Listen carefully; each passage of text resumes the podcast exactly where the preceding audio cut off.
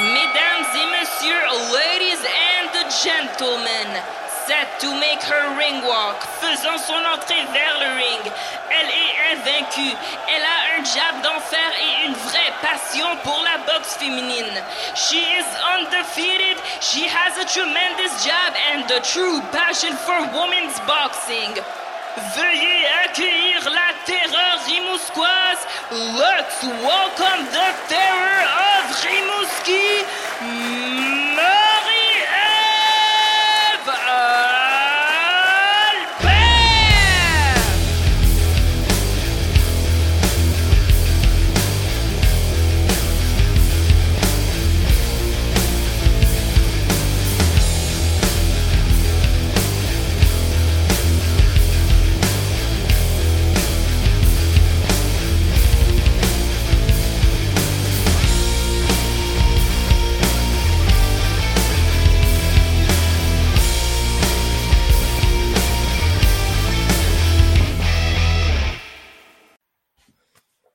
Salut Marie-Ève. Oh!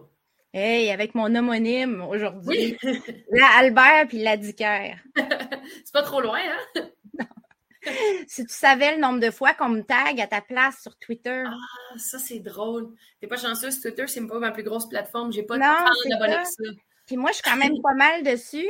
Puis euh, c'est ça, dès qu'ils ont annoncé ton combat, parce qu'on va jaser de ça, ton beau combat contre Natacha Jonas, une unification Oui! Ah. Quatre ceintures. Hey! Yes. Euh, déjà en partant, Women Fight News m'a tagué à ta place. Puis là, j'ai reçu un paquet de messages. Puis là, j'ai été obligée de leur dire, excusez, refais donc ton post. tu sais. Ça rime en plus, Albert Dicker. Mais t'aurais pu, t'aurais pu gérer tous les messages que je reçois, ça aurait été pas pire, ça. Ouais, c'est ça. Mais c'était quand même positif. J'étais Ouais. contente au moins de voir que c'était positif. Les gens étaient contents pour vous, pour Jonas Oui. et pour toi, parce que c'est une belle opportunité. Euh, déjà, je suis contente que tu sois au podcast. Ça fait vraiment longtemps qu'on voulait, mais Moses, que ça a donné jamais parce qu'il arrivait tout le temps quelque chose dans ta vie qui faisait Ouais. que ton combat, qu'il n'y avait pas d'annonce de combat. Euh, Ouais. Puis on s'en est jasé parce qu'on s'est croisés à New York. Oui, c'est vrai. Il me disait, Hey, je vais y aller à ton podcast, mais Moses, j'ai pas d'annonce à faire présentement. Bienvenue dans la boxe. C'est ça que Kim Claville me disait. C'est la gestion de problème. Ouais, ben, c'est ça. C'est, toujours des imprévus, c'est toujours euh, de, de se retourner sur un dissous, c'est toujours de, de, de laisser le plus d'opportunités ouvertes, puis d'essayer d'a- d'aller chercher la meilleure opportunité pour la suite de ta carrière. Puis, ben, des fois, ça fonctionne, des fois, ça fonctionne pas. Puis, euh, ben, cet été, ça a l'air que ça fonctionnait pas. Donc, euh, on a repoussé le podcast jusqu'à temps qu'on ait quelque chose de concret euh, à discuter. C'est correct, garde. Moi, je suis bien contente de t'avoir avec des nouvelles très fraîches, camp d'entraînement qui commence. Moi, ce que je te propose aujourd'hui, je veux qu'on jase de ton combat qui s'en vient en priorité. On va Mhm. commencer par ça, mais après ça, j'aimerais ça qu'on revienne en arrière jusqu'au moment où on t'a proposé Clarissa Shields, puis qu'on regarde tout ce qui s'est passé. Parce que, tu sais, t'as perdu un titre, t'as retrouvé le titre, T'as Ouais. eu des blessures, t'as eu des reports, t'as eu des propositions qui sont jamais concrétisées. Ouais. Euh, là, tu as eu la saga Mary Spencer, il y a plein d'affaires. J'ai la saga. C'est pas vraiment une saga, mais il y a des gens qui en ont fait une saga. Ouais. Bref, j'aimerais ça qu'on refasse le tour de tout ça, puis qu'on se parle entre nous autres. Là. Il y a juste toi et moi, là, présentement. Entre Marie-Ève. On- entre Marie-Ève euh, avec euh, qui rime, tu sais. Ouais. Fait que là, euh, on a su il n'y a pas longtemps, il n'y a vraiment pas longtemps que tu t'en vas à Manchester le 12 novembre te battre contre Jonas Ouais. une fille qui vient des 135 livres, des 130 livres, qui a monté puis qui a donné une leçon de boxe à Patricia Bergold Ouais. il n'y a pas longtemps. Je ne sais pas si toi, tu consommes beaucoup de boxe des autres ou que tu laisses ça à ton équipe. Euh, Euh, je, je te dirais un peu des deux. Euh, je, je vais le regarder par curiosité, puis parce que ça, parce que ça m'intéresse, euh, parce que de plus en plus en boxe féminine, là, il y a des combats qui sont excitants. Euh, puis clairement, le, le, le- la suite de ma carrière dépendait beaucoup de ce combat-là. Donc, clairement, j'allais le regarder. Euh, sauf que par contre, je laisse un peu le, le côté obsessionnel à mon équipe. Là. je laisse, euh, c'est plus euh, Stéphane, c'est plus Samuel qui vont décortiquer les combats, qui vont les analyser, euh, surtout dans l'optique où on va affronter une, des, une de ces adversaires-là. Donc, euh, je sais que Stéphane a regardé à peu près 350 000 fois le combat contre euh, Patricia Bergul. Euh, moi, je l'ai regardé quelques fois, on l'a décortiqué quelques rounds parce que justement, maintenant, on affronte Jonas. Euh, mais après ma barre, quand je l'ai regardé, c'était pour mon plaisir. C'était pas dans la même optique. Non, c'était pas dans la même optique. en le regardant, est-ce que tu savais que la gagnante était probablement ta prochaine adversaire? Oui, parce que ça fait longtemps que, tout est planifié. des, des, fois, les gens ne connaissent pas trop les dessous de la boxe. Euh, puis pour en venir à une annonce, il y a beaucoup de plans, il y a beaucoup de, choses qui ont été faites en amont pour en arriver là. Euh, je sais que Yvon avait déjà négocié la gagnante de ce combat-là. Bergul avait, je, ne me souviens plus du, délai. Bergul avait euh, un certain nombre de jours pour m'affronter. Jonas avait un certain nombre de jours pour m'affronter. donc, Yvon avait déjà planifié puis préparé la, la, suite des choses. On avait aussi une option sur Harper Rankin. Euh, puis on, est allé vers euh, on est allé vers Jonas parce que le défi était vraiment intéressant parce que euh, ça cadrait bien dans la date, ça allait bien en amont avec ma carrière. Puis on avait un petit peu plus de peut-être de, certitude parce que justement on était sur ce projet-là depuis un petit peu plus longtemps. donc on, est allé dans cette direction-là. c'est aussi intéressant d'affronter une gauchère, d'aller l'affronter chez elle. C'est le fun. Oui, ben c'est ça, c'est le fun. Donc c'est plein de c'est plein de défis intéressants pour moi. Euh, puis on, a voulu sécuriser ce, ce contrat-là, on a voulu sécuriser cette entente-là à la place d'aller voir ce qu'on aurait pu aller chercher avec Terry Harper qui vient de nouvellement d'être championne du monde parce que je sais que Rankin, ça fait déjà très longtemps euh, qu'on est en pourparler, que les négociations aboutissent pas nécessairement. Euh, on lui a fait plusieurs offres à plusieurs reprises. Euh, elle voulait pas, les, les, offres faisaient pas, faisaient pas son bonheur, là, donc c'était pas ce qu'elle voulait. Donc elle a préféré affronter Harper. Euh, nous, on a sécurisé tout de suite avec Jonas parce qu'on savait qu'on voulait s'en aller en combat de championnat du monde. Donc, toi, avant même que Mary Spencer devienne ton aspirante obligatoire, c'était quand même assez clair que tu t'en allais en unification, même si tu ne pouvais pas le dire vraiment. oui, ben c'est ça, ça fait aussi partie des, euh, des, choses parce que tu veux pas euh, tu veux pas spoiler les négociations, tu veux pas compromettre, tu veux pas aussi donner euh, trop d'outils à d'autres promoteurs là, quand ça va venir le temps de négocier. Donc, euh, c'est tout un processus qui, est, euh, qui est complexe. Puis, je, je lève mon chapeau à tous les promoteurs parce qu'on les critique souvent. mais la réalité, c'est que le travail se fait tout en amont, ça fait tout derrière, en, arrière-scène. Nous, on monte sur le ring, puis on a à livrer une performance, on a à se préparer pour ça. mais, mais il y a tout un travail là, de, de, négociation, de politique qui, qui, se joue en arrière-plan. Donc, euh, oui, ça fait longtemps que je le sais. Ça fait longtemps qu'on se dirige vers ça. Euh, initialement, c'était contre Patricia Bergul ou euh, contre Cecilia Braca. C'était la gagnante de ça. finalement, avec le gala en Colombie qui est tombé à l'eau, on a dû revoir le plan, on a dû se réajuster. Mais c'est ça la réalité de la boxe. Moi, mon travail, c'était de rester prête, c'était de rester dans le gymnase, c'était de soigner ces, ces petites blessures-là, euh, de rester en forme. Tu l'as vu à New York, euh, j'allais courir, j'allais m'entraîner. J'allais t'en parler, on en reparlera tantôt. moi, je là, on va parler de ta routine de championne tantôt. moi, j'étais comme bien impressionnée que tu allais courir à Central Park, tu allais faire des siestes entre, tu sais, entre le weigh-in de, Taylor Serrano puis le, combat. j'étais comme bon, bon, bon. Ça, c'est vraiment de la discipline, ce que je n'ai pas. ben, ben tu sais, c'est ça. Puis la réalité, c'est que à la boxe, c'est pas nécessairement comme le hockey, comme le football le calendrier n'est pas préétabli. Donc, tu sais jamais vraiment. Euh, puis moi, ce que j'ai compris très tôt dans ma carrière, c'est que tu peux pas ne pas être prête. Tu peux pas manquer une opportunité parce que tu étais trop loin. Euh, parce que tu as préféré euh, faire le party, prendre un petit peu trop de poids et, tout ça, puis attendre d'avoir quelque chose de concret parce que oui, il y a beaucoup de boxeurs qui le font. tu sais, moi, la réalité, c'est que j'ai compris assez rapidement que je devais toujours garder un minimum de forme pour être prête euh, au cas où cette opportunité-là allait tomber. Puis ça allait super bien tomber parce que euh, si j'avais pas déjà été en forme, si j'étais pas resté dans le gymnase, si j'étais pas resté dans l'entraînement, euh, on n'aurait pas accepté un combat avec Jonas avec un délai quand même, quand même rapproché. On a pu l'accepter parce que moi, j'étais déjà en forme, mon poids était déjà bas.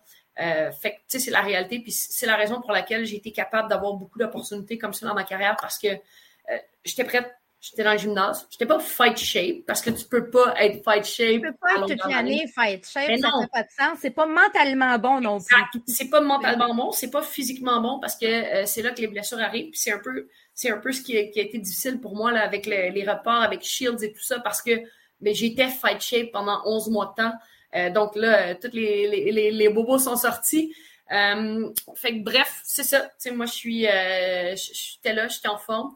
Euh, j'ai eu la chance de faire plein d'autres trucs cet été. J'ai eu la chance de me changer les idées. Euh, mais tu sais, la, la, réalité, c'est que je peux pas rester assis sur une chaise comme ça si je me suis pas entraînée dans la journée parce que. C'est pas ton genre. Faut que ça bouge. c'est pas ton genre. Là, tu es en camp d'entraînement, c'est commencé ou ça va commencer? Euh, non, c'est officiellement commencé depuis la semaine passée. Je te dirais que mon corps le sait. Euh... samedi, samedi, après le dernier sparring, là, je me rappelle pas un samedi où j'étais amorphe comme ça. Là, ma vie était vraiment difficile. Là, euh, pourquoi? Tu sais, c'est le fameux début de chaos. Tu te dis pourquoi je me fais ça moi-même? Je pourrais tellement chiller comme d'autres, aller dans le sud, manger de la poutine. Tu sais. Puis, tu sais, mais, puis après ça, c'est cool parce que euh, tu sais, des fois, quand, quand tu n'as pas vraiment d'objectif concret, quand il y a beaucoup de reports, des fois, tu, tu peux un peu perdre euh, cette motivation-là, ce ouais. désir-là, tu sais, parce que comme je disais, moi, je suis une fille qui s'entraîne tout le temps. J'ai besoin de bouger, j'ai besoin de faire du sport, j'ai besoin de rester proche. Euh, mais cet été, pour la première fois depuis depuis 15 ans, pour la première fois depuis 15 ans, j'arrivais à la maison, puis je pouvais profiter un petit peu de la vie, je pouvais prendre un, un petit verre de vin, je pouvais, profiter des barbecues comme tout le monde cet été. Puis là, il y a des fois, tu fais comme, hey, tu sais, j'ai ça encore, cette, cette arme-là, puis je te confirme. Ça vaut la peine de se re-questionner des fois. Oui. Puis quand, quand tu as quelque chose de concret comme l'annonce de Jonas, moi, je me vois pas vivre sans la boxe dans le sens où je suis comme, OK, c'est ça. Tu sais, tout l'été, c'était vraiment le fun. Je, me sentais accomplir, je me sentais découvrir des nouvelles choses. Puis là, je suis comme, OK, là, je suis dans ma zone de confort. Là, je suis dans la zone où je suis le plus confortable parce que euh, je, je, suis super motivée, j'ai la discipline, euh, j'ai l'entraînement, j'ai euh, toute, toute mon équipe avec moi. Et là, je suis comme, OK, c'est là, je me retrouve vraiment plus. Là. affronter une gauchère, t'en as pas ouais. affronté vraiment dans ta catégorie? T'en as-tu déjà affronté? Oui, j'en ai affronté une. une je pense hein? que c'était mon quatrième combat, c'était Ashley Curry. Ah oui, c'est vrai. Ouais, c'était mon premier euh, six rounds en carrière. Puis j'avais été comme super malade aussi. Euh, fait que je me rappelle que je toussais beaucoup puis que ça n'avait pas été facile.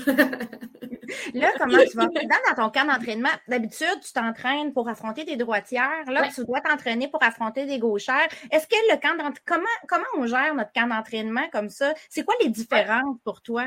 Ben, je te confirme qu'avant la semaine passée, euh, je t'aurais dit, ah, il n'y a pas tant de différence, je suis vraiment prête. Puis euh, cette semaine, en ayant mis les gants avec, euh, avec des gauchères, j'ai fait comme, ah ouais, OK. Il y a des il, y a, il, y a, encore un petit peu plus d'ajustements que, que je pensais. Tu sais, je savais, je savais qu'il y avait beaucoup tu sais, qu'il y avait des ajustements à faire, mais euh, je, je, croyais que je les aurais fait comme instantanément. puis là, tu sais, je suis comme OK, il y a encore, tu sais, il y a du travail à faire, il y a du peaufinage à faire. Moi, je suis une fille qui est très critique envers moi-même, là, donc mes entraîneurs étaient super satisfaits, puis moi, j'étais comme non, non, non, là, ça, là, mais comme, ouais, mais Marielle, donne-toi une chance, là, tu sais, c'est tes premiers sparring gauchers, puis je suis comme, Ouais, mais non. Là. fait ouais, mais non. ouais, ouais, mais non. T'sais. Fait que oui, il y a beaucoup d'ajustements, il y a beaucoup de, de, de petites choses, ne serait-ce que euh, pour les coups de tête ou pour l'angle avec lequel on va ouais. jabber, parce que euh, en gaucher, tu sais, moi, on, on, on, me fait toujours sortir la tête de ce côté-là, et là, si je sors de ce côté-là, je sors dans la main gauche. Là. Donc, je sors dans la main forte. Donc, c'est de défaire les, euh, les sept années où on m'a répété, puis clairement, il fallait me le répéter, parce que moi, j'aime ça aller là, j'aime ça aller de l'autre bord. Là. Euh, fait que c'est un peu de défaire ça. Puis étonnamment, moi j'étais comme Ah, ça va être facile parce que je vais toujours instantanément de ce bord-là. Mais euh, non, je pense que j'ai juste l'esprit de contradiction. Je fais juste l'inverse de ce qu'on me demande. c'est ça, l'esprit de contradiction. Je sais pas si ça peut te servir dans la vie, par exemple. Ouais, c'est juste que là, ça serait plus efficace si je faisais toujours euh, la même chose. docile. Le fait que John S puis même Harper, on va parler ouais. des deux, euh, viennent un petit peu narguer les boxeuses 154 livres ouais. naturels en montant pendant l'air chercher des titres. Toi, tu penses quoi de ça? Est-ce que ça vient te chercher? Est-ce que tu dis... Hmm... Ah ben non, ben non, c'est la réalité de la boxe, puis surtout dans la boxe féminine, parce que euh, dans la boxe masculine, il y a vraiment un gros bassin. Les, oui. dans, dans les catégories de poids, les, les, les boxeurs de qualité, il y en a en grand nombre. Alors que chez les femmes, c'est encore différent parce que c'est en plein essor, la boxe féminine. Donc, oui. euh, chez les femmes, dans chaque catégorie de poids, il y a trois, quatre bonnes boxeuses. Euh, fait après ça, tu sais, si, si les, les boxeuses ont l'impression de stagner dans leur catégorie de poids aussi, euh, parce qu'on ne se cachera pas, la, la boxe, c'est très politique, là, donc d'être capable d'aller chercher des combats d'envergure, c'est pas nécessairement parce que tu as gagné ton combat que tu peux tout de suite aller dans un combat d'envergure. Donc, il y, y, a un gros travail à se à faire comme euh, en, négociation et tout ça. Donc, si les ouvertures sont là, euh, si les filles sont capables de boxer à ce poids-là, la réalité de la boxe féminine, c'est ça. Puis moi, j'ai fait ça. Moi, j'étais chez les 147 livres. J'ai monté chez les 154. On a vu Clarissa Shields descendre. Shields qui était 168 livres, qui a descendu 160, qui a descendu jusqu'à la 154. la réalité, c'est qu'en boxe féminine, si tu veux avoir des combats d'envergure, ben, tu dois aller là où sont les adversaires. Il euh, faut juste le faire de façon logique parce qu'après ça, à un moment donné, euh, ces filles-là ne peuvent pas monter jusqu'à 160 livres. C'est des, des, petites boxeurs comme moi, on a, statué que 154, c'était le maximum que j'allais monter. Euh, puis descendre, on a, on, nous, on va boxer en 147, 154, mais il y en a qui vont jouer avec un gros range. Mais après ça, c'est de le faire de façon logique. Puis si ils ont, elles ont l'encadrement pour le faire, puis si elles le font de façon sécuritaire, ben moi, je, vois ça juste positif parce qu'on on est capable d'aller chercher des combats d'envergure. Quand tu dis de façon sécuritaire, c'est la clé parce qu'on voit de plus en plus des boxeuses qui jouent énormément avec leur poids dans un gap de temps, dans un laps de temps court et que c'est très euh, difficile. Oh, je, on a mis un nom, là, je ne suis pas gênée, Simone Aparecida da Silva, qui, elle, elle a fait du 122 livres, elle a affronté Ségolène Lefebvre, elle vient d'affronter euh, euh, elle vient d'affronter notre ami Cyborg à, à 160 157 livres, je pense. Euh, c'est, moi, je trouve ça très impressionnant, mais en même temps, elle le fait, elle fait dans un laps de temps très court. Mais, mais c'est ça, parce que la réalité, c'est que de, peser un certain poids, de faire un poids, c'est une chose. Parce que, euh, tu sais, je veux dire, nous, on a descendu, des fois, là, j'ai, descendu très bas, surtout en boxe amateur. Mm. Euh, mais il y a des journées où, oui, je pesais très basse, mais j'avais pas l'énergie pour boxer, j'avais pas la, rapidité d'esprit pour boxer. Puis l'inverse est aussi vrai quand on prend beaucoup de poids pour aller dans les catégories supérieures, quand tu n'es pas habitué de recevoir des coups de cette puissance-là, parce qu'un coup à 160 livres ne vient pas de la même force qu'un coup d'une boxeuse à 120 livres. Donc, non, puis il y a toute la réhydratation aussi. Il y a des boxeuses qui vont dire je me bats à 154, je fais 154, mais je réhydrate pas parce que j'ai pas besoin de faire de coupure de poids. il y en a d'autres qui vont faire une coupure, puis ils ne seront pas à 154 dans le quand, ring. Quand je suis montée dans le ring contre Shields, je pense que Shields était pas loin de était pas loin de 175 dans le ring, puis moi, j'étais peut-être 160 max, 161. Fait que, tu sais, on, on, on, a vu la, la différence là, en, termes de corpulence. Moi, je suis, très, je suis quand même très grande, euh, mais mes shields avaient beaucoup plus, étaient beaucoup plus imposantes euh, dans le ring. Mais après ça, tu sais, c'est, euh, c'est la réalité du sport. Puis nous, on, on savait dans quoi on s'embarquait qu'on allait faire ça. Puis on savait que Shields allait être pesante dans le ring. Là. Jonas euh, et, Terry Harper, on a déjà l'impression qu'ils s'imaginent qu'ils vont s'affronter pour un Undisputed. Hein? Ils parlent, on a entendu Eddie Hearn la semaine dernière ou il y a deux semaines. Euh, pour ça, ils ont besoin de ton titre. ils ont ben, besoin de ton titre pour pouvoir le faire. Toi, es-tu une, une, gâcheuse de party, ma belle Marie? je te confirme que je gâche souvent les parties de tout le monde. c'est un peu, c'est un peu ça depuis le début de ma carrière. depuis le début de ma carrière, quand euh, quand il y a sept ans, je suis passée chez les professionnels, euh, tout le monde me disait, ben ouais, c'est impossible. Il n'y a pas une fille qui va gagner sa vie de ce sport-là. Puis, euh, les seuls qui ont cru, c'est mon équipe. Stéphane m'a regardé et m'a dit, Marie, ce sera pas facile, mais j'ai pas le droit de te dire non. Euh, Samuel est embarqué dans l'aventure, Marc-André, Jean-François. Et ben, rapidement, on, a eu la chance d'attirer l'attention d'Yvon.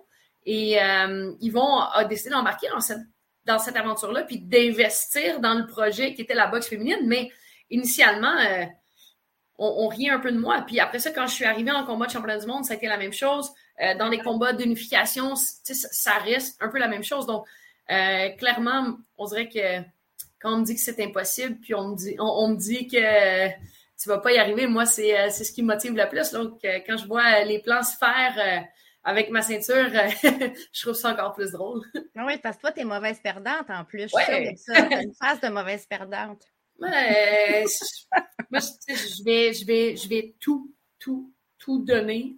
Puis, euh, quand, quand ça ne fonctionne pas, ben, même, même là, je vais, je vais continuer d'essayer de, de, de trouver des, des, des, modes de solution. Puis, ça a été un peu ça euh, avec Shield. C'est à chaque round, quand on voyait que ça fonctionnait pas, j'arrivais dans le coin. Puis, Stéphane et Yvon arrivaient avec des nouvelles, euh, des nouvelles solutions. Puis comme, OK, là, je, vais les essayer.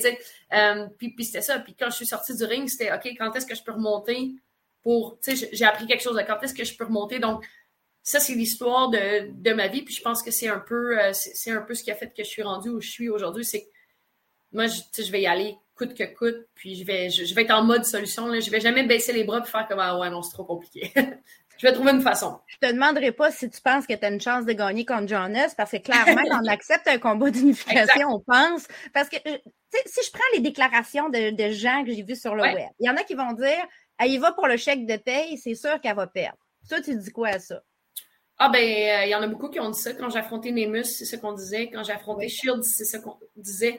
Quand j'ai affronté euh, Michaela Lauren, c'est ce qu'on disait. C'était ma première défense de titre. Ça faisait quatre mois que je suis championne du monde. Euh, puis elle, elle avait 42 combats à son actif. tu sais, moi, je vois juste ça en défi supplémentaire. Puis souvent dans ma carrière, j'ai été le underdog. puis c'est dans mmh, cette position-là que je me sens le mieux. parce que justement, je suis comme, ah ouais, watch me quand j'étais jeune, j'en ai fait vraiment des niaiseries. Là, quand on me disait, t'es pas game, ça m'a fait faire ben trop de niaiseries. Mais, mais tu sais, c'est toujours resté. c'est un peu un running gag dans le gym quand, euh, quand mes entraîneurs me demandent quelque chose. Puis là, euh, ça comme, t'es pas game de le faire. Je suis comme, ah, ouais. automatiquement, ça, ça, vient me chercher. Fait que pour moi, euh, c'est une motivation de plus, mais en même temps, je te mentirais si je te disais que je lisais tout ce qui est écrit sur les réseaux sociaux parce que la réalité, c'est il, va toujours avoir des gens qui vont aimer puis apprécier ton travail, puis il y en a toujours qui, euh, qui vont chercher coûte que coûte à, tirer vers le bas. Puis euh, moi, je suis trop concentrée à accomplir mes objectifs pour, euh, pour perdre mon temps à, à, me laisser affecter par ce genre de commentaires-là. J'ai lu aussi à peur de Mary Spencer. C'est pour ça qu'elle s'en va prendre un combat contre Jonas en Angleterre. Ah, d'accord. Ben ouais, c'est vrai que si je voulais fuir, la solution facile, c'est de partir à Manchester, affronter une fille de Manchester. Euh, non, la, réalité, c'est que, tu sais, peur, euh, si j'avais eu peur, je serais pas devenue boxeuse professionnelle parce que euh, la réalité, c'est qu'on monte dans le ring pour gagner notre vie, puis on bâtit notre carrière de combat en combat. moi, j'ai toujours voulu affronter les meilleurs. J'ai toujours voulu montrer aux gens que c'était possible de faire carrière dans le sport professionnel. Donc, toutes les, décisions que j'ai prises, je les ai prises dans cette direction-là. Puis on les a toujours prises dans l'intérêt de, euh, de, ma carrière, mais aussi euh, de ma qualité de vie, parce que la réalité, c'est que euh, beaucoup de boxeurs sont même pas capables de boxer à temps plein. Ils doivent avoir un travail en parallèle et tout ça. Euh, puis, tu sais, automatiquement, ben, ça impacte leur préparation et, tout ça. Donc, tu sais, nous, on a toujours pris les, décisions pour, euh, pour ce qu'il y avait de mieux dans ma carrière. Puis, c'est un peu pour ça qu'on avait pris la décision d'aller à C'est quoi cet été parce que on, savait que le galant en Colombie n'était pas tout à fait certain. Donc, euh, tu sais, nous, on, s'est toujours assuré que je, sois bien dans la, vie, dans la vie, que je sois capable d'être heureuse, que je sois capable de ne pas me casser la tête à savoir comment j'allais vivre pour me concentrer sur mes performances. Puis moi, quand je boxe, je boxe parce que j'ai envie de le faire. Je boxe parce que j'ai envie d'être là, puis pas parce que je suis obligée. Donc, c'est un peu dans cette optique-là qu'on a pris cette décision-là, encore une fois. Sinon, tu aurais pris ta retraite, ça fait longtemps. Euh, je me rappelle dans la promo contre Clarissa Shields, la promo de votre combat, Clarissa Shields, quelqu'un lui avait posé la question, c'est « Penses-tu que Marie-Ève a peur? » Puis Clarissa Shields avait dit « Non, je pense pas, parce que on est toutes des guerrières, on est toutes des combattantes, donc, quand on monte dans un ring, on n'est pas là pour faire une danse lascive. Mais c'est quelque chose comme ça qu'il avait dit. on, est, on est là pour se battre, puis tu sais, c'est donner des coups puis éviter des coups. C'est ça la boxe. La base de la boxe, c'est donner sans se faire toucher. Hein. Toucher sans se faire toucher. Exact. Elle, Clarissa Shields, qui est considérée encore aujourd'hui la numéro un au monde, mm. elle n'avait pas l'impression que tu avais peur d'elle. Puis elle n'était pas gênée de le dire. Fait que ça, moi, ça me fait toujours un peu sourire quand les gens disent que tu peux avoir peur d'un boxeur. C'est toi ou d'autres, quand un boxeur. Non, mais c'est exact. C'est comme étrange. Je trouve toujours ça étrange. Je me dis, c'est tellement pas une discipline euh, qu'on ferait juste pour le fun, à moins que tu sois vraiment mal pris dans la vie, que c'est ta seule chance de manger. Exact. ben, ben c'est ça. Tu sais que tu n'as pas le choix, tu n'as pas le choix d'accepter ce combat-là parce que, comme tu dis, tu n'as rien d'autre dans la vie, mais euh, la réalité, c'est que c'est pas ça. la réalité, c'est que ça fait sept ans euh, qu'on travaille pour un jour, on arrivait à des combats d'unification pour arriver à des combats d'envergure. Puis, euh, moi, j'ai toujours juste regardé par en avant, puis j'ai toujours fait, OK, qu'est-ce que je peux faire de plus? Qu'est-ce que je peux faire de mieux encore? Où est-ce que je peux amener ça? Euh, puis, tu sais, je pense que si on, recule il y a sept ans, où on disait, c'est impossible que tu puisses avoir une carrière ici au Québec, c'est impossible que tu puisses gagner ta vie de ton sport. Et là, de me retrouver en finale d'un événement principal sur Sky Sport à Manchester, dans un combat d'unification à quatre ceintures, euh, contre une, ancienne Olympienne, je, suis comme, ben, je pense qu'on a pris le bon chemin, je pense qu'on a pris les bonnes décisions. Euh, puis, encore là, c'est un travail d'équipe parce que Stéphane a collaboré à ça, Samuel a collaboré à ça.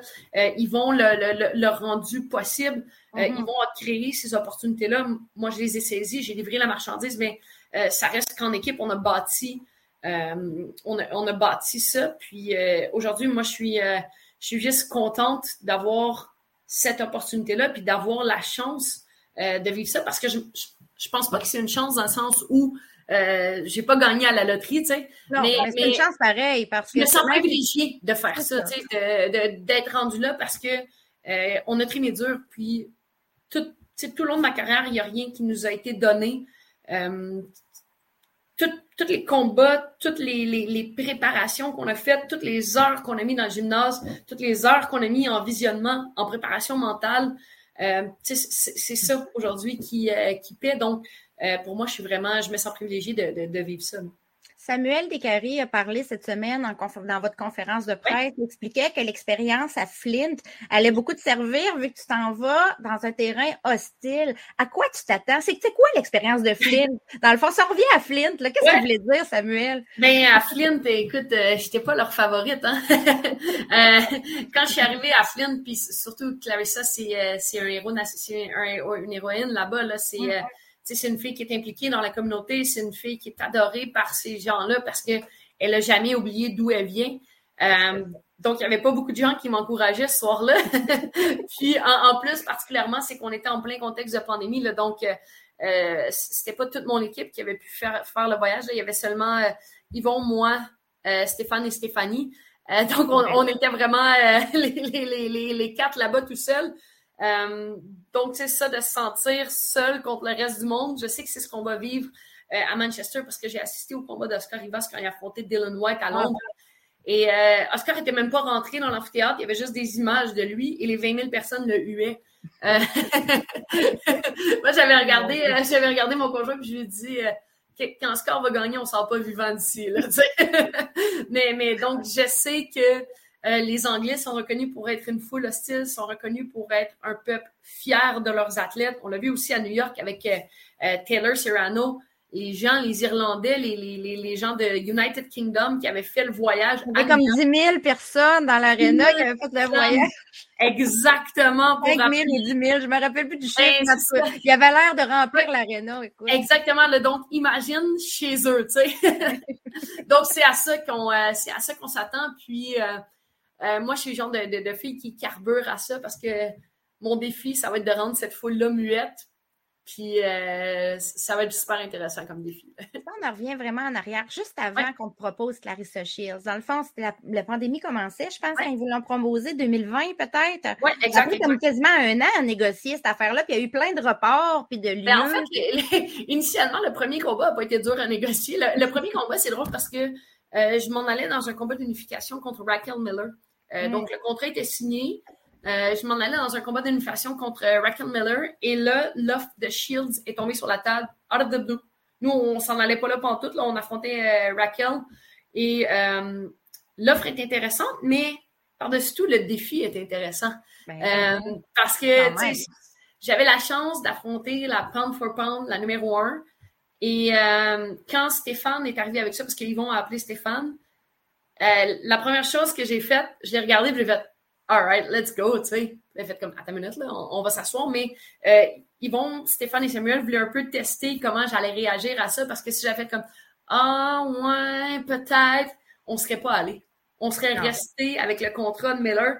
La preuve que, tu sais, des fois, une proposition peut te faire changer d'idée parce qu'on s'en allait pas là, mais pas, pas en tout. Euh, mais mais tu sais, ce que j'ai découvert de moi-même en préparation pour ce combat-là, tout ce que je pensais qui étaient mes limites sont devenus des standards de base. Tu sais, c'est comme si tout ce que je faisais, j'étais comme, avant, j'étais fière d'avoir ce genre de résultat-là. J'étais comme, OK, alright, c'est bon. Mais je les ai toutes dépassées par vraiment beaucoup parce que je savais que je, je pouvais rien laisser au hasard, qu'on avait une chance de gagner, mais il fallait que je sois dans la meilleure, la meilleure version de moi-même. Euh, puis ça a super bien commencé, là, le camp d'entraînement. On était super prêts, on était satisfait des résultats. On savait aussi que Shields était un peu out of, euh, out of shape, euh, qu'elle descendait de catégorie poids. Fait que nous, on était comme, alright, on, on y va. Euh, mais là, la réalité, c'est que la pandémie est arrivée. Et là, ça a été report par-dessus report, par-dessus report. Shields a commencé Shields à a commencé à faire de la MMA, a commencé à faire attention à ce qu'elle mangeait. Exactement. Euh, moi, ben, j'étais fight shape déjà depuis des mois et des mois. Là. Il y a eu 11 reports, un camp d'entraînement de 16 mois, tendon d'Achille déchiré, euh, blessure au genou, COVID longue. Donc, il n'y a rien que j'ai pas eu dans ces 16 mois-là. Euh, donc, ça a été vraiment difficile. Mais finalement, le soir du combat, quand je suis montée dans le ring, j'étais dans une forme incroyable. Mais, euh, tu sais, initialement, quand on avait signé ce, com- ce- ce combat-là, c'était pas, c'était pas tout à fait les mêmes conditions. Euh, je pense encore à ce jour que Shields est arrivé dans la meilleure forme de sa vie. Et je suis Ouais. contente d'avoir eu Shields dans la meilleure forme de sa vie parce que moi, je m'en allais là pour me battre, je m'en allais là pour affronter la meilleure. Puis, euh, ben, elle m'a pas déçue, elle a été super bonne ce soir-là. Euh, mais je suis, je, suis, je suis quand même satisfaite de la performance que j'ai livrée parce que euh, quand j'ai regardé au sixième, puis j'ai fait comme Hey, t'étais pas supposé de me knocker, toi? Elle était pas super contente, puis j'ai défié beaucoup, j'ai déjoué beaucoup de pronostics euh, ce soir-là. Tu sais, souvent, les gens oublient que Shields est dans une classe à part. Euh, c'est une P4P, puis elle a réussi à faire passer pas mal tous ses adversaires, toutes des excellentes boxeuses, pour des boxeuses qui ont l'air ordinaires sur le coup. Mhm. Mais c'est pas vrai, parce qu'enlève Shields, puis met quelqu'un d'autre devant la même performance, puis Ouais. ça serait un autre résultat. Les gens ont tendance à oublier ça. Ils vont minimiser, puis ils vont regarder, ils vont dire Marie-Ève n'a pas gagné un round, mettons.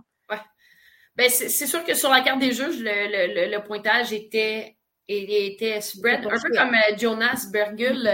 le, le pointage, tu sais, Bergul n'a pas gagné un round, mais le combat était beaucoup plus chaud euh, que ce que le pointage. euh, On l'a vu avec Michaela Meyer contre Amadouche. hein. Il n'y avait pas beaucoup de rounds pour Amadouche, mais c'était le combat de l'année. Exactement, là, tu sais, des, des fois, euh, au final, quand le, le pointage va décider si tu gagnes ou si tu gagnes pas, mais le pointage décide pas si le combat était compétitif ou pas.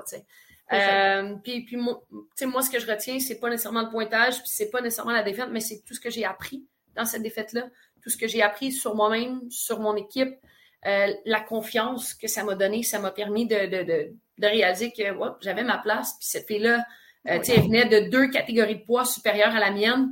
Euh, ça a aussi permis de comprendre la limite de poids que je pouvais prendre dans le sens où, euh, OK, on n'a pas besoin d'aller à 160 livres. Non. Euh, 154, on est compétitive, on, on va rester là.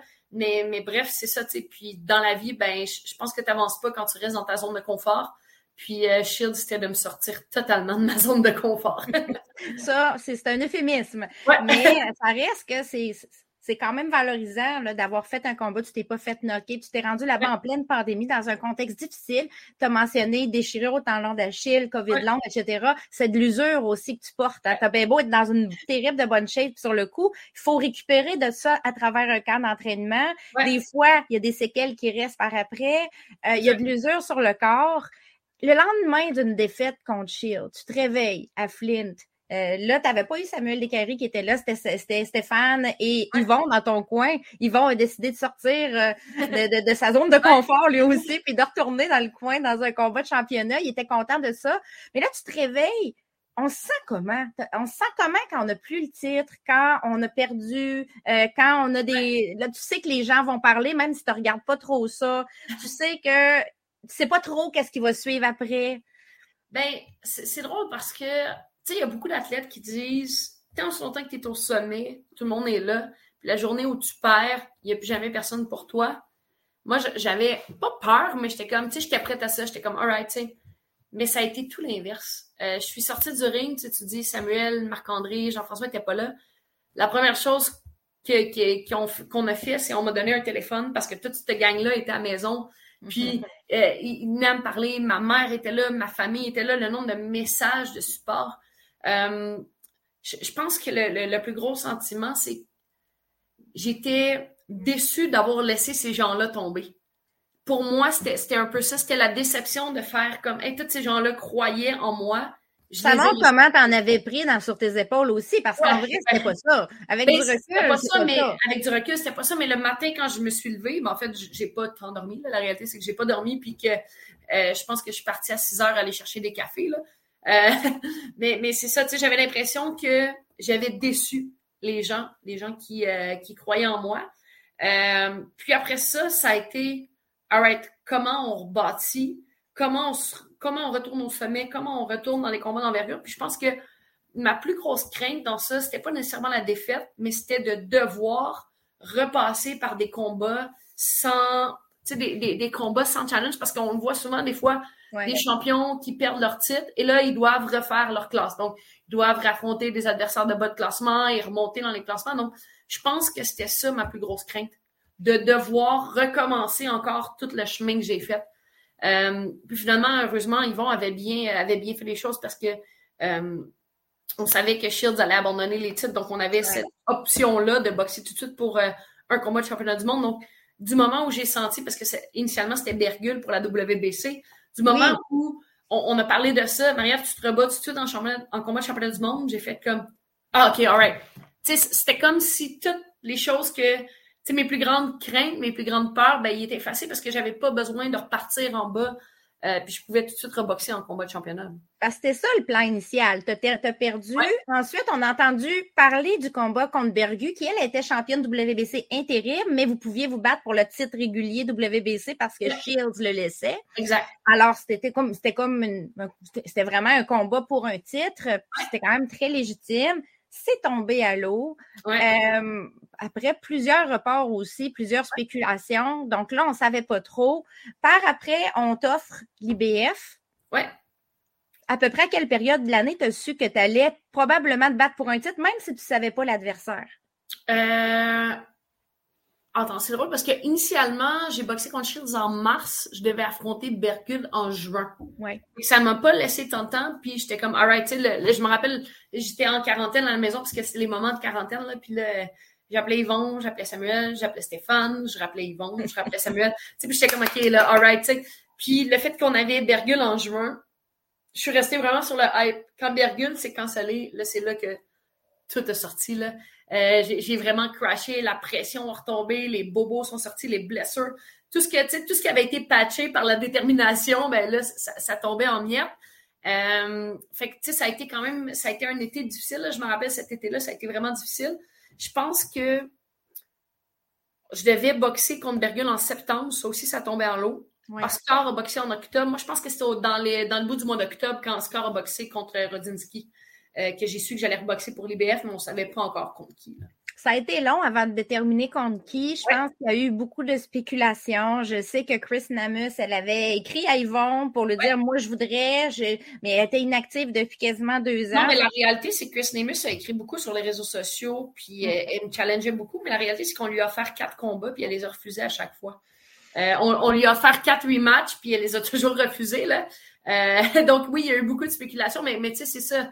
Euh, l'affaire, c'est qu'avec les réseaux sociaux, c'est comme si tout le monde avait le droit à une opinion, puis tout le monde comme pitchait des choses, mais euh, quand c'est le temps de concrétiser. Ben, c'est ça, mais quand c'est le temps de concrétiser, euh, c'est pas sur les réseaux sociaux que tu signes un contrat de boxe. Là. fait que, tu sais, ça a été compliqué aussi par rapport au, statut vaccinal des adversaires parce que ici au Québec, on était très, très, très à cheval sur les, les, les, les, mesures sanitaires et tout ça. Il faut, se rappeler qu'on t'avait donné une date au Québec en sous-carte de Beterbiev avec une grosse tribune sur ESPN. Euh, c'est quelque chose qui se refuse pas. Là. non, non, mais euh, je veux vraiment me battre en sous-carte de Beterbiev parce que c'est une grosse visibilité aussi. Euh, tu dis, tant qu'à accepter un combat, puis il faut que tu voyages parce que l'adversaire peut pas être vacciné. Non, ben c'est ça. Tu sais, nous, on avait la tribune ici, puis je veux pas, c'est un rêve de petite fille. J'ai grandi en regardant le Canadien de Montréal de boxer au Centre Bell. Centre Bell, hein. Tu sais, il y, a des, y a des choses sur ta... Tu sais, des fois, tu as une bucket list d'envie puis tu les coches. Puis là, j'étais comme... Coche le Centre Bell, tu sais, c'était une super opportunité. Puis euh, euh, Arthur, c'est un boxeur tellement inspirant. Donc, moi, de, de dire, hey, j'ai la chance de faire la demi-finale, peu importe c'est qui, euh, ça cochait toutes les cases dans le sens où on avait besoin de redevenir champion. on, on, on avait besoin de cette ceinture-là pour aspirer à des combats d'unification. Euh, on avait une grosse tribune, de la visibilité, un combat qui faisait du sens. Donc, euh, tu sais, nous, peu importe c'était qui, c'était un passage obligé, on, devait saisir cette chance-là. Quand le nom de Cynthia Lozano est sorti, bon, il y a eu des critiques, on le sait. Euh, toi, c'était peut-être pas non plus l'adversaire que tu aurais choisi en premier. On va être honnête. Sur le coup, quand il faut faire la promo, il faut faire la promo. Mais une fois le combat terminé, tu gagnes ta ceinture. Est-ce que c'est quoi la différence entre gagner une ceinture contre Cynthia Lozano, mettons, puis la gagner contre Chris Namus? Euh, ouais. Euh, ben, tu sais, initialement, c'est drôle, c'est que jusqu'à temps que ce combat-là soit terminé, je me disais tout le temps, tu sais, puis c'est drôle, tu te dis faire la promo, mais il n'y a pas une fois où j'ai pas pensé ce que j'ai dit dans la promo, dans les entrevues pré-combat, parce que je me disais tout le temps, c'est sûr qu'elle peut me sortir quelque chose. Ben, elle avait des knockouts, hein? elle avait des knockouts, elle avait, elle avait quand même une belle fiche, elle était bien classée par les associations, puis elle est encore bien classée, là. fait que, tu sais, je suis comme, moi, je, me disais, je peux pas me fier à juste ce qu'on voit sur les vidéos parce que la pire chose qui peut arriver, c'est ça, c'est que tu sous-estimes ton adversaire, tu arrives dans le ring à moitié près. moi, j'étais comme non, non, non. Un bon coup, ça margoulette, là, puis ça peut finir là. Hein. Des fois, juste un, one punch. Hein? Exact. Fait que, moi, tout ce que j'ai dit en entrevue, je, je le pensais sincèrement. Puis jusqu'au moment où ce combat a été terminé, j'attendais toujours qu'elle sorte quelque chose. J'étais comme, ça peut pas être ça. Euh, après ça, c'est quoi la fierté? C'est quoi la différence? Ben, c'est que Chris Nemus quand je l'ai affrontée, je pense qu'elle était au sommet de son art. C'était dans les bonnes elle années. son prime. Elle était à son prime. Elle était à son prime, puis... Euh, ça a été un bon combat. J'étais là, moi, au centre vidéo. J'ai dû m'ajuster. C'est la première fois en carrière où je tirais de l'arrière dans un début de combat. Euh, c'est un combat où c'était la première fois qu'au Québec, on avait une championne du monde. Fait que, tu sais, c'était tout, c'était toutes ces émotions-là en même temps. Alors que quand j'ai remporté contre euh, Cynthia Lozano, moi, tout ce que je voulais, c'était un combat d'unification. Puis moi, j'étais comme, c'est un passage obligé. Il faut que je passe là. Il faut que, euh, que je fasse mes classes. Il faut que j'aille chercher cette victoire-là pour pouvoir aspirer à autre chose. Fait que, euh, à la place, tu sais, comme Nemus, c'était un sentiment d'accomplissement, alors que Lozano, c'était un sentiment de j'ai fait mon travail le devoir. Le je devoir. dois le faire pour, euh, pour aller ailleurs vers mon rêve. Je, suis sortie du ring, j'étais pas. pour moi, tu sais, je veux dire, il y, a beaucoup, il y, a beaucoup de gens qui ont aimé cette performance-là. Moi, j'étais comme, j'ai fait mon travail. Euh, mais tu avais sûrement encore faim après. J'avais encore faim, mais en même temps, ça apaisait parce que là, je redevenais championne et là, on avait, euh, on avait une monnaie d'échange dans les négociations pour les combats d'envergure.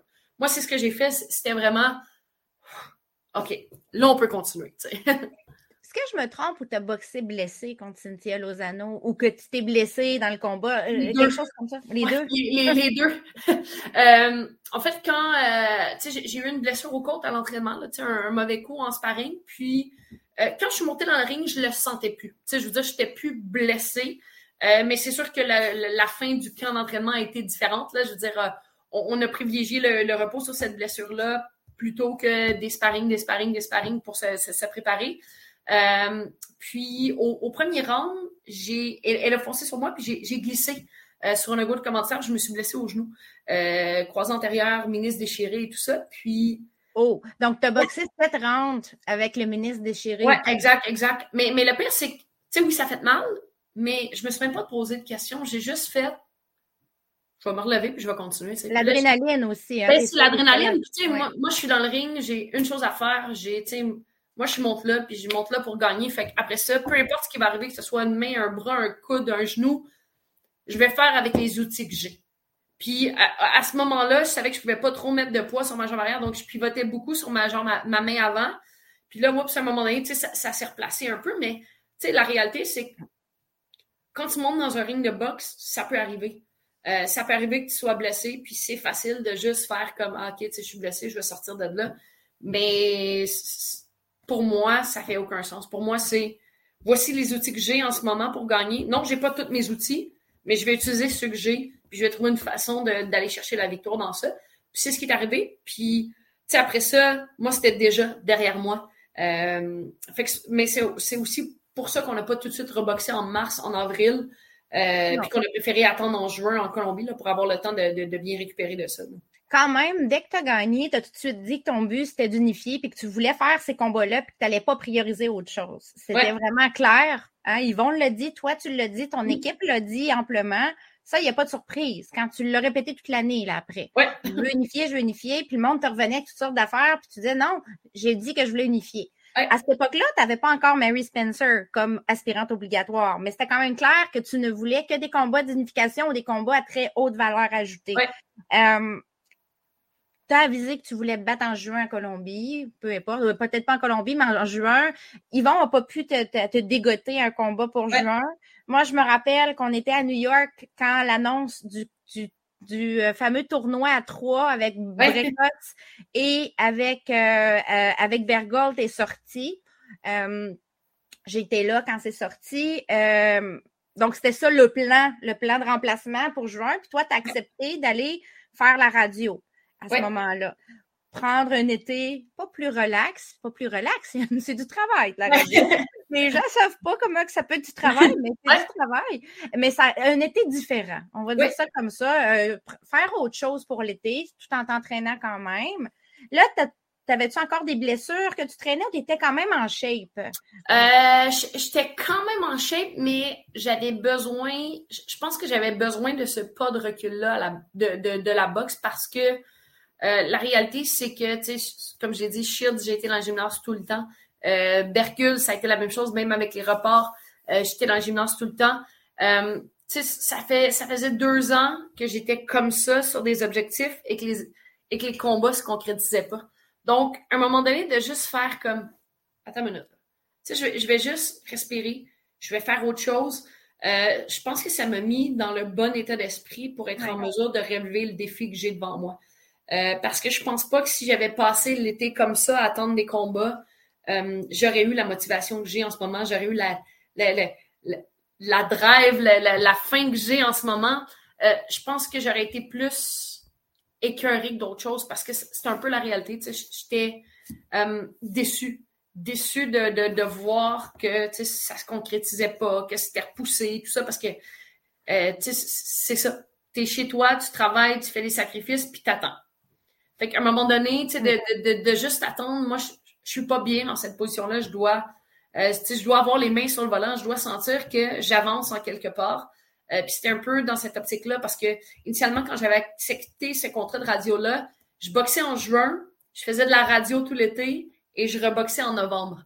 Donc, ça faisait du sens. Là, après ça, euh, le combat de juin tombe à l'eau. Est-ce qu'on n'a on pas voulu mettre en péril cette opportunité de carrière-là qui était de faire de la radio? Euh, pour quelque chose qui n'était pas concret. Puis on, a bien fait parce que finalement, il n'y a, pas eu de combat de l'été. Là. Euh, fait que, tu sais, nous, on, a, on, est content d'avoir fait ce choix-là. Euh, ils vont nous a supporter dans ça. Puis, dès qu'on a pris ce choix-là, ils vont tout de suite commencer à travailler sur le combat de novembre.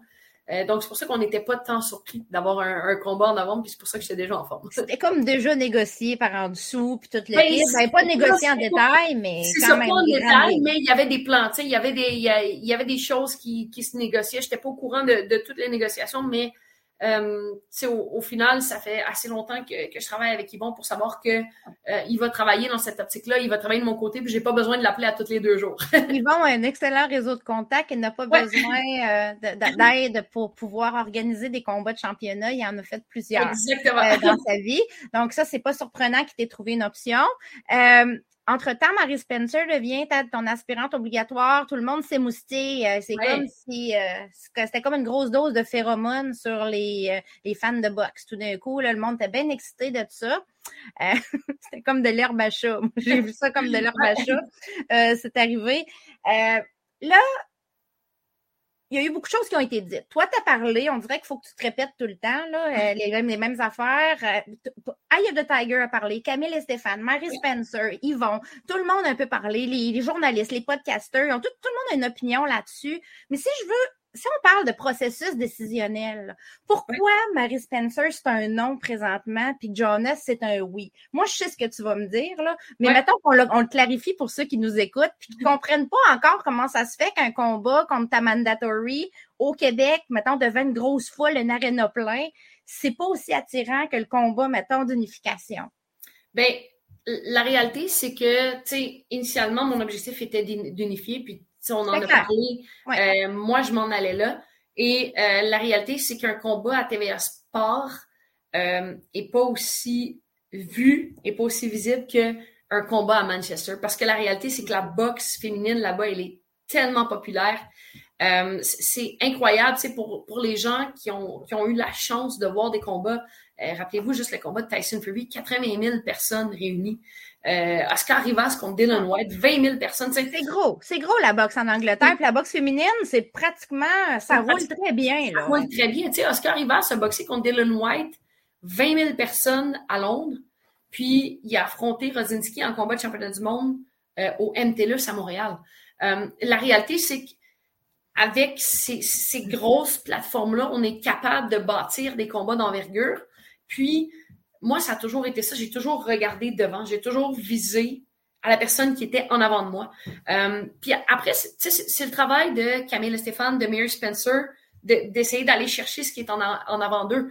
Euh, parce que la réalité, c'est que moi, j'ai une cible dans le dos en ce moment. Puis euh, eux, eux vont faire les démarches pour aller chercher ce combat-là, comme nous, on l'a fait avec Chris Nemus, comme nous, on l'a fait euh, avec Raquel Miller. la business, d'une certaine manière, il y a de la business. Euh, c'est ça, exactement. Sauf qu'après ça, sais, je pense que ça prend plus que juste de faire du bruit puis de provoquer le boxeur. Je pense que ça prend des offres qui sont concrètes. Je pense que ça prend des conditions qui font du sens. sais, pour le moment, la raison pour laquelle j'affronte Natasha Jonas et que j'affronte pas Terry Harper, c'est que les conditions pour Jonas euh, c'était un combat qui était solide. On avait la date, on avait l'amphithéâtre, on avait la, bourse, on avait le réseau de diffusion. Donc, euh, tu sais, d'être dans les spéculations, on en a parlé tantôt. Euh, écoute, des spéculations, il y en a à tous les jours. C'est incroyable. C'est incroyable. Puis c'est vrai pour Mary Spencer, mais c'est aussi vrai. On a parlé de Chris Nemus, mm. on a parlé, puis toutes les boxeuses, leur rôle, c'est ça, c'est d'essayer de monter et tout ça. Marie euh, Spencer veut la même chose que toi. Elle veut un titre. Toi, tu veux des titres. Euh, alors, c'est légitime qu'elle te court après. C'est légitime qu'elle me court après. Probablement légitime que tu dises non, même si quelqu'un va m'entendre cet extrait-là puis va me dire que j'ai un parti pris, ce qui n'est pas vrai. Euh, moi, je comprends la décision. Maintenant, oui, j'aimerais voir Marie-Ève contre Marie Spencer. Je ne sais pas si ça va arriver un jour. Puis ça, ça se fait libre à vous en tant avec les promoteurs et tout. pourquoi? Parce qu'en tant que fan de boxe, je trouve ça ben Mais moi, je trouve ça cool de voir Mary Spencer qui monte. Je trouve ça cool de voir que les gens parlent de boxe féminine. Parce que c'est la première fois. Tu sais, c'est la première fois que les gens ont un intérêt pour un combat. Euh, après ça, comme je disais, moi, je prends les décisions pour ma carrière et non pour celle de Mary Spencer. Moi, ma job, c'est d'avancer. Ma job, c'est pas de m'assurer que Mary avance. Ça, c'est à elle puis c'est à son promoteur de le faire. Euh, je pense que j'ai vu aujourd'hui, elle est aspirante euh, à la WBA, aspirante à Terry Harper. Euh, ben, j'espère va sûrement devenir à Jonas aussi parce qu'elle a de, pour la faire, euh, tu sais, j'espère qu'ils vont faire une offre. J'espère qu'ils vont être capables de mettre Mary en combat de championnat du monde. Euh, mais pour le moment, moi, j'ai un combat le 12 novembre contre Natasha Jonas. Puis Après, on verra. exactement. Après, on verra. Est-ce que tu es rendu à un point de ta carrière où tu t'évalues, tu regardes plus, mettons, dans un an ou dans un an et demi, puis tu y vas un combat à la fois? Parce que tu disais, j'ai de, l'usure, j'ai des blessures que je traîne. Oui, je suis capable de boxer encore très bien, euh, mais ça reste que j'ai pu, je peux plus m'entraîner de la même manière que je m'entraînais, mettons, en début de carrière pro. Euh, clairement, tu sais, parce que la réalité, c'est que ça fait 30 ans que je fais des sports de combat. Ça fait 30 ans que je mange des coups de poing, que je donne des coups de poing, que, tu sais, fait que, veux, veux pas, euh, comme, comme tout athlète, à un moment donné, ben, le, le, corps, le corps devient usé, donc, euh, c'est d'être intelligent, puis c'est d'utiliser les réserves d'énergie, puis c'est d'utiliser ce qu'on a à bon escient. Donc, avant, j'en gaspillais de, de, l'énergie sur des choses, sur puis maintenant, on n'est plus, euh, on va privilégier peut-être un petit peu plus le repos. On va, on va être plus, euh, on, va, on va être plus réfléchi dans où est-ce que, où est-ce qu'on va mettre nos énergies. puis oui, la réalité, c'est qu'en ce moment, je suis quand même consciente que j'ai des belles opportunités à l'extérieur de la boxe. Euh, j'ai des belles opportunités de carrière. Euh, puis, tu sais, en ce moment, je fais le choix de boxer parce que c'est ce qui m'anime, parce que c'est ce que j'ai envie de faire. Après, euh, est-ce que ça va être comme ça l'année prochaine? Je sais pas. Est-ce que ça va être comme ça dans six mois? Je sais pas. Est-ce que ça va être comme ça dans cinq ans? Je sais pas. moi, j'ai toujours dit, je vais continuer de boxer tant que le, je vais avoir le goût de faire les sacrifices tant que je vais avoir le goût de me dépasser Et la journée où j'aurais plus le goût de, de faire ça, c'est la journée où je vais accrocher mes gants. Pour Ta le moment, santé va être en péril aussi. Donc, dans le fond, même si tu bats Jonas, ça ne veut pas dire que tu vas aller dans un combat pour Undisputed contre Terry Harper, même si c'est terriblement alléchant, mais ça ne veut pas dire que tu le feras pas non plus. Non. Moi, c'est en ce moment, je suis, euh, je suis à 100% avec Jonas. Euh, tu sais, je veux dire, je me pose des questions pour l'avenir dans le sens où, tu sais, comme tout le monde, comme toi, tu, tu, tu prévois ton avenir, mais c'est un peu comme un processus décisionnel que tout le monde passe à travers, mais la réalité, c'est que moi, mon objectif, c'est le 12 novembre, et après ça, on reconsidérera avec ce qu'on a comme euh, ce qu'on a comme donné, ce qu'on a comme fait devant nous pour terminer, je me suis, on, va vous faire un petit jeu. Je, je me suis inspirée de ton podcast avec Cynthia. Vous faites euh, le knockout, là. Dans le ring. C'est pas la même affaire, mais j'aimerais ça te poser des questions à rafale. j'ai deux étapes. Première étape, là, en un ou deux mots, ou peut-être une petite phrase courte. moi, je vais te donner des, je vais t'envoyer des noms ou des concepts, puis j'aimerais ça que tu me dises qu'est-ce qui te vient, qu'est-ce qui te passe par la tête. Ça, mon après ça, ben, dans la deuxième étape, je vais te faire choisir. A ou B. Puis il faudrait, faut vraiment, t'as pas le choix. C'est un peu le même concept. Je trouve ça cool, votre podcast, by the way. C'est vraiment très agréable, c'est différent, puis vous recevez toutes sortes d'invités. Euh, les gens qui savent pas c'est quoi, mais dans le fond, c'est des dangereuses. Si tu veux en parler un petit peu une petite seconde euh, avant qu'on commence le jeu. Ben, en fait, euh, Cynthia Gauthier, qui est une conductrice de Monster Truck, comptable de formation, et moi, qui est boxeuse professionnelle, on reçoit des gens de tout l'univers, c'est soit des artistes, des sportifs, des, des, des, comédiens. Et euh, ben, on parle un peu de leur chemin atypique, de ce qui les a menés euh, à être la personne qu'elles sont. Puis, dans le fond, ce que, ce que nous, on veut faire, c'est donner le goût aux gens d'oser dans la vie, puis donner des trucs aux gens pour le faire. Donc, euh, c'est des gens très connus, mais des facettes moins connues de leur vie qu'on explore avec eux. C'est très agréable à écouter. Ben, c'est associé à la poche bleue, si je me oui, trompe pas. Exactement, sur les plateformes de diffusion de la poche bleue. On est diffusé le lundi à 19h. Ce soir, on reçoit Rosine Filion, Oh, ça va être intéressant. Infine en plus, Roselyne. OK, on y va, on se lance. Justement, euh, si je te dis Stéphane Arnois. Oui. Il va pas être content, mais croquette. Il va comprendre, lui. Ouais. Si je te dis euh, Cynthia Gauthier. Euh, vague de Saint-Benoît. OK. Samuel des de relais. Samuel des de relais. Euh, Samuel des caries de relais. Barbecue. les barbecues. Ça, ça fit, ça. Ça, ça fit pas mal. Euh, si je te dis la poche bleue. Euh, idiot. Oh! Ben, ils sont idiots.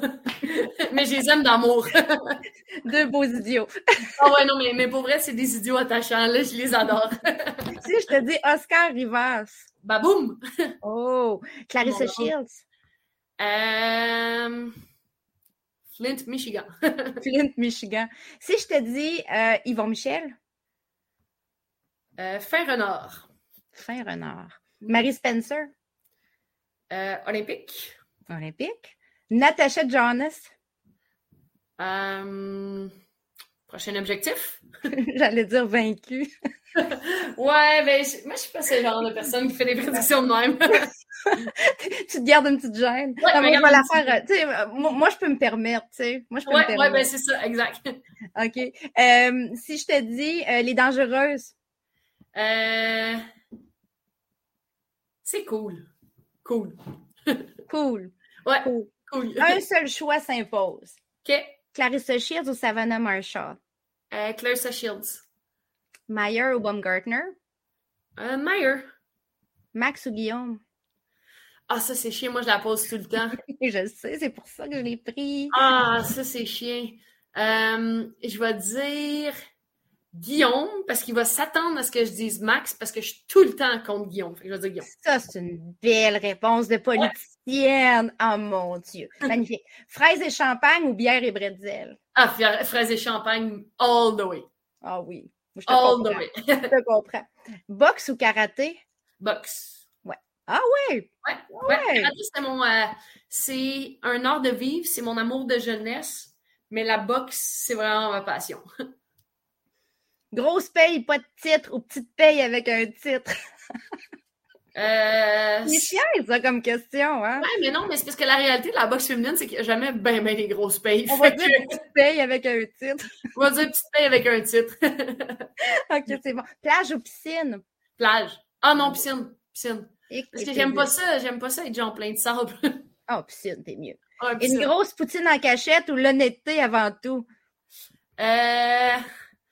mais moi, c'est l'honnêteté avant tout, mais je te dirais que des fois, je me suis cachée pour manger des desserts. la musique d'Oscar Rivas au gym ou la musique de Marie-Ève? Écoute, je vais, je vais dire celle-là d'Oscar parce que sinon, je ne me sentirais pas dans ma zone de confort. Si, si j'avais le droit de choisir la musique, ça fait huit ans, j'ai jamais choisi une maudite tune de, de tous les entraînements. Fait que je vais dire celle d'Oscar. Hey, merci beaucoup, Marie-Ève. C'est très agréable de te recevoir. Je vais te souhaiter, sans te jinxer, je vais te souhaiter quand même le meilleur pour ce qui s'en vient, peu importe ce que c'est. Il y a le combat, mais il y a plein d'autres choses sûrement. Dans peu importe si c'est en boxe, en radio, en télé ou dans ta vie personnelle. Et merci beaucoup d'être venu. J'avais vraiment très hâte de te recevoir. C'est très apprécié. Merci à toi, ça a été super intéressant. Bye bye. Salut.